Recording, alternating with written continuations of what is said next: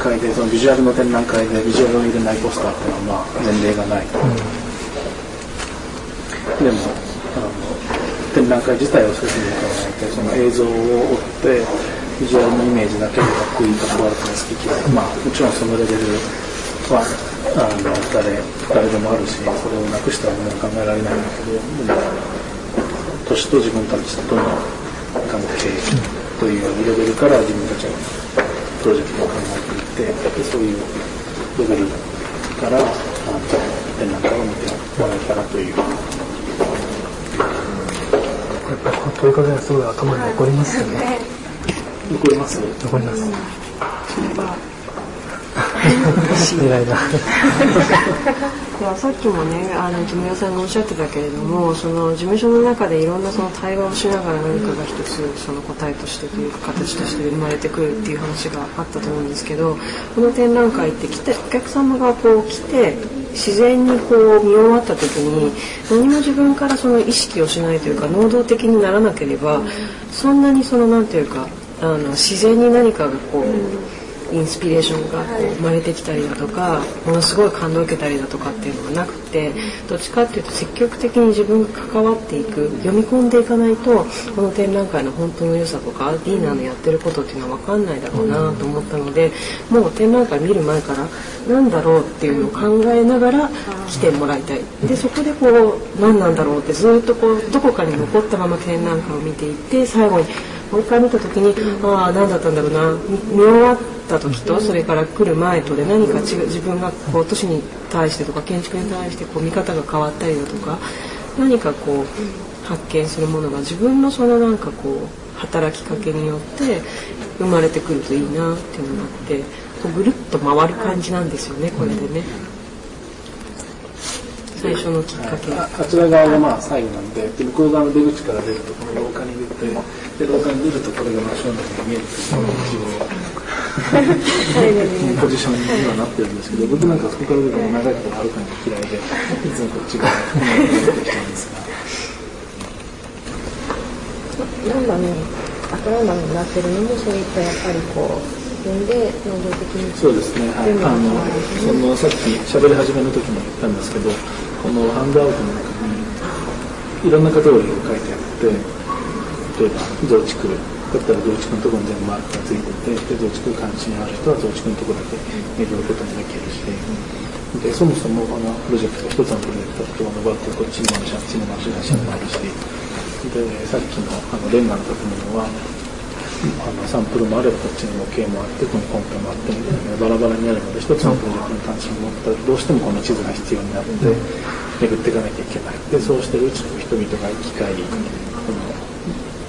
部屋1部屋2を見終わってそれで部屋3から出るみたいな出口から出るっていうそういう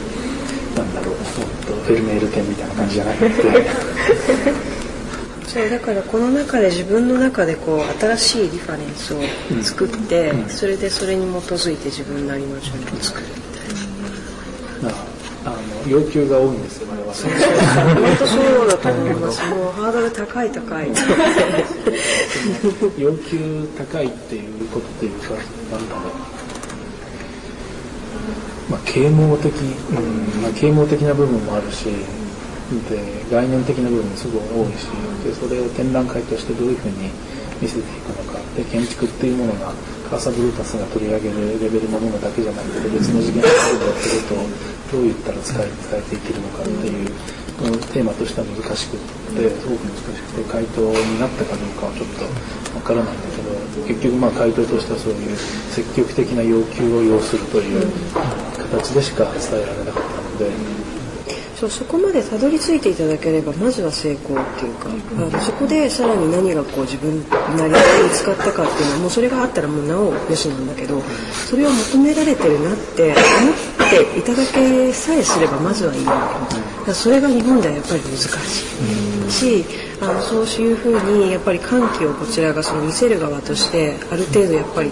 最初の1段目は用意しないと展覧会的には難しいだろうな。特にここの場合はその建築の専門の美術館じゃないっていうところもあるので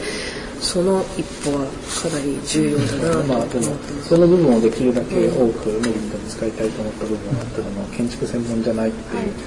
いう、でそれでできるだけその建築まあ物は僕らが普段使ってるものだから、ね、この模型も普段使ってるしコンテも出したそのまんまだしでサンプルなんてこんなちっちゃくてよくわかんないでしょ。大きくなったらどうなるのか。目を閉じて見たものをこう目を閉じて大きくなったのを想像しなきゃいけないわけで。って難しいんだけれどもでもなんかレベルとしてはその建築家がその自分たちがの仕事の仕方あるいは批評家がその建築の世界の中での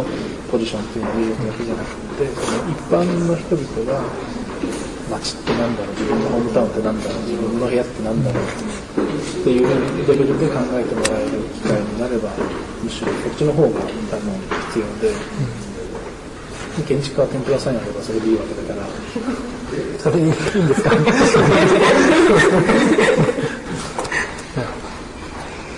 ね、だからこの展覧会を見てああもうやっぱりそそういいよねでも所詮ヨーロッパの話じゃんって終わってしまう人も多分いると思うし、あの積極的になれない人ってそこで終わっちゃうと思うんですよ。だけどそこをやっぱ乗り乗り越えてっていうかそうだけど考え方としてはやっぱりそうだよねっていうどっかで共通点を持ってほしいですよね。そこで多分つながっていくのが、あのめちゃくちゃ啓蒙されてるじゃないですか。村さんずっといないとダメだね。ここまでもう3月まで。まあでもなんか続けこうギャラリートークみたいな形で今みたいなこと少し説明するとああなるほどこれってそういうことなんだみたいな感じで分かってもらえるのでそのものが何のために置かれてるのかっていうところまでその説明がビジュアルで一気に分かってもらえる方法がないというかっぱこう言葉で説明そういうのがなんか今のところ一番簡単な分かりやすいのが辛い。それはもうだからこう雑誌とかで記事を作ってもらってちょっとイントロダクションしてもらえればそういう気持ちで来てもらって。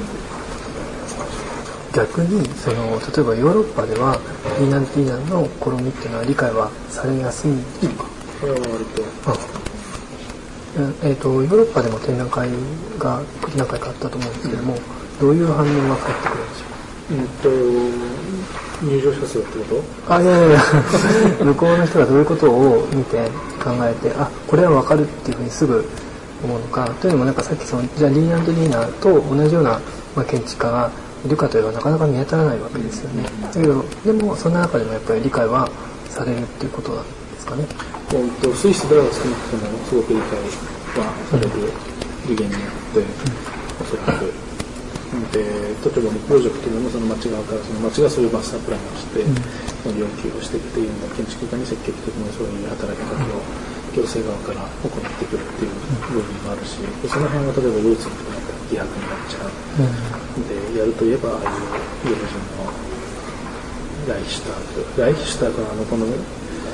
ポスターのあのプロジェクトのコンペで書くの知ってますよ。あれに大屋根かけるんでガーンって。でシュプレーの上に一本柱が降りるみたいなあのジャン・ヌーベルがあ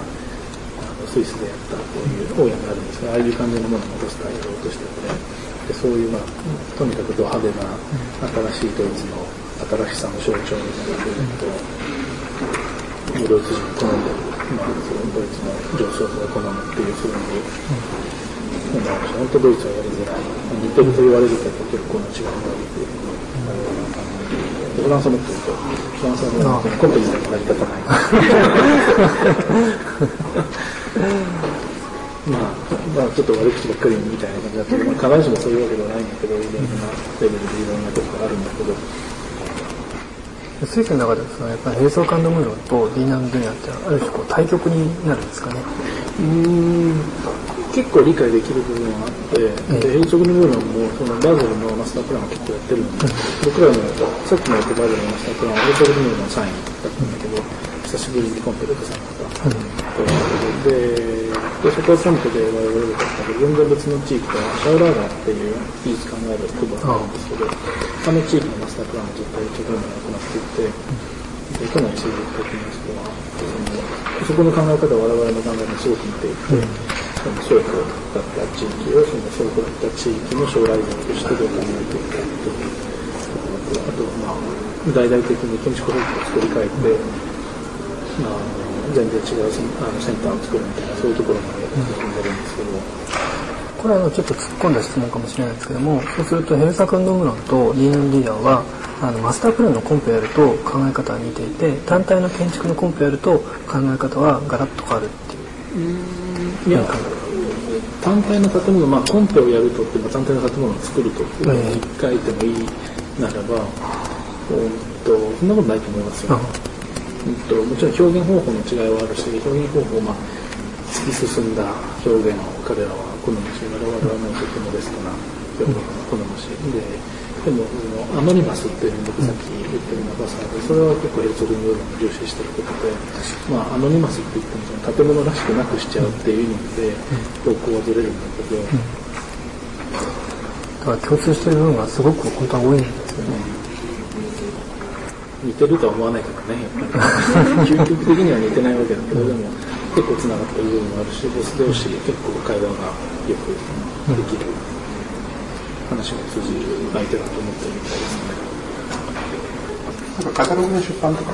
カタログの出版はこれに合わせてカタログを出版するかどうかという話も結構あったんですけどでも、うん、とこの展覧会はこういう形式であるがゆえに、うん、とカタログというよりはこれハンドアウトというかですね。マップを作ってそれが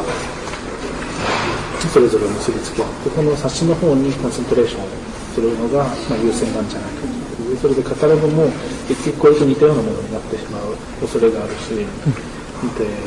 で見せようとした見せ方がそのプロジェクトプロジェクトプロジェクトプロジェクトってそういう本当にまあそれをカタログっていうわけですけど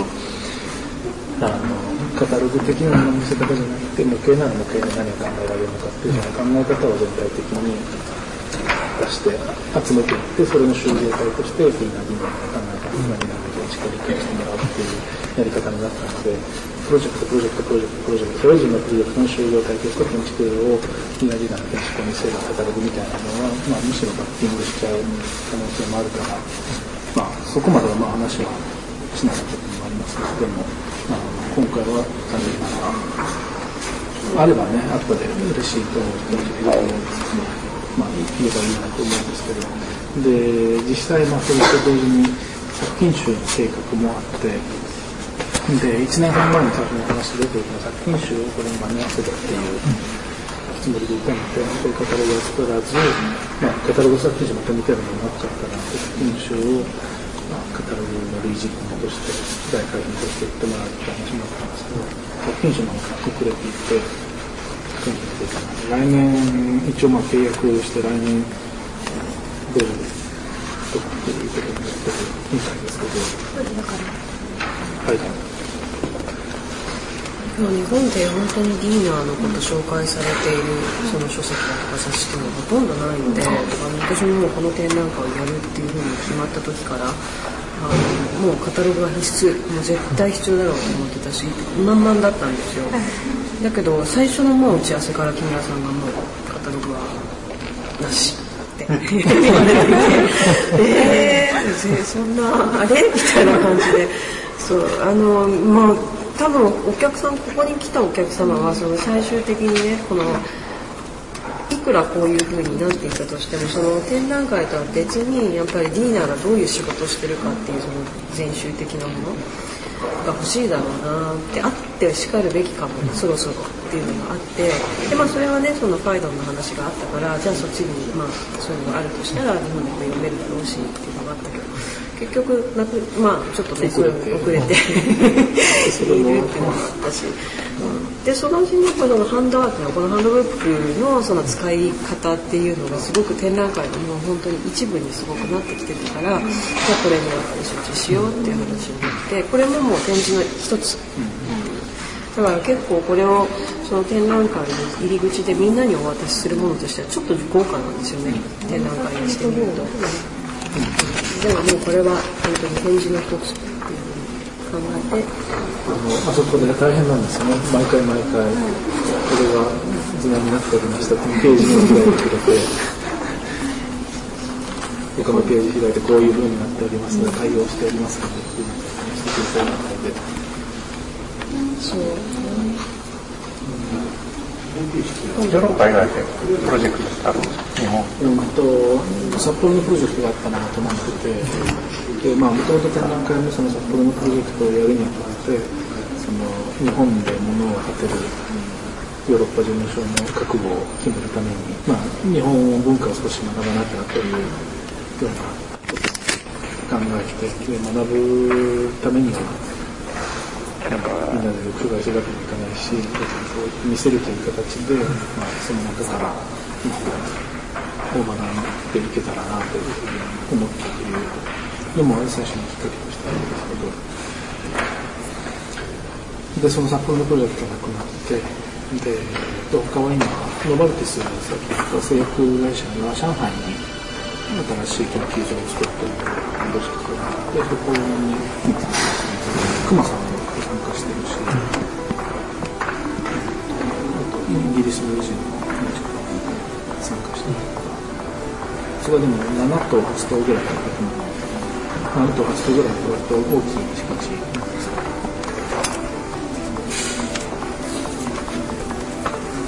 他はアジアないですロシアは今度何回かしましたけどスペックもあるし